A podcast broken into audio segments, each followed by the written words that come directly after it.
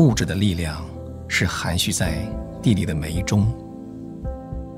你让我们看到，煤是古代的植物受压受烧而成的。照样，属灵的力量是含蓄在我们里面灵中的。灵越经过试炼和战争，越加增力量。但是，这种试炼和战争的痛苦，是我们现在所不能明白的。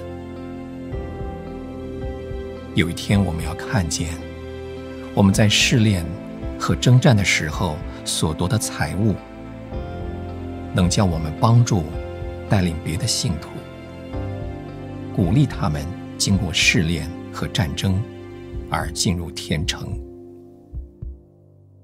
可是，主，让我们不要忘记，帮助别人的条件，乃是自己先在苦难中得胜。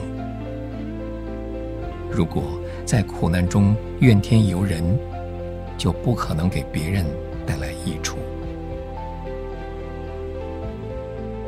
主啊，保罗带到各处的，并不是他的坟墓，而是他得胜的赞美。他的试炼越难，他的信靠和欢呼也越多。他说：“我若被浇奠在你们信心的祭物上，也是喜乐，并且与你们众人一同喜乐。”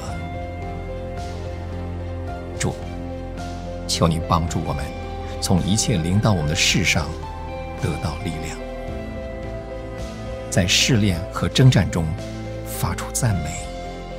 叫你得着快乐，叫同走天路的人得着鼓励。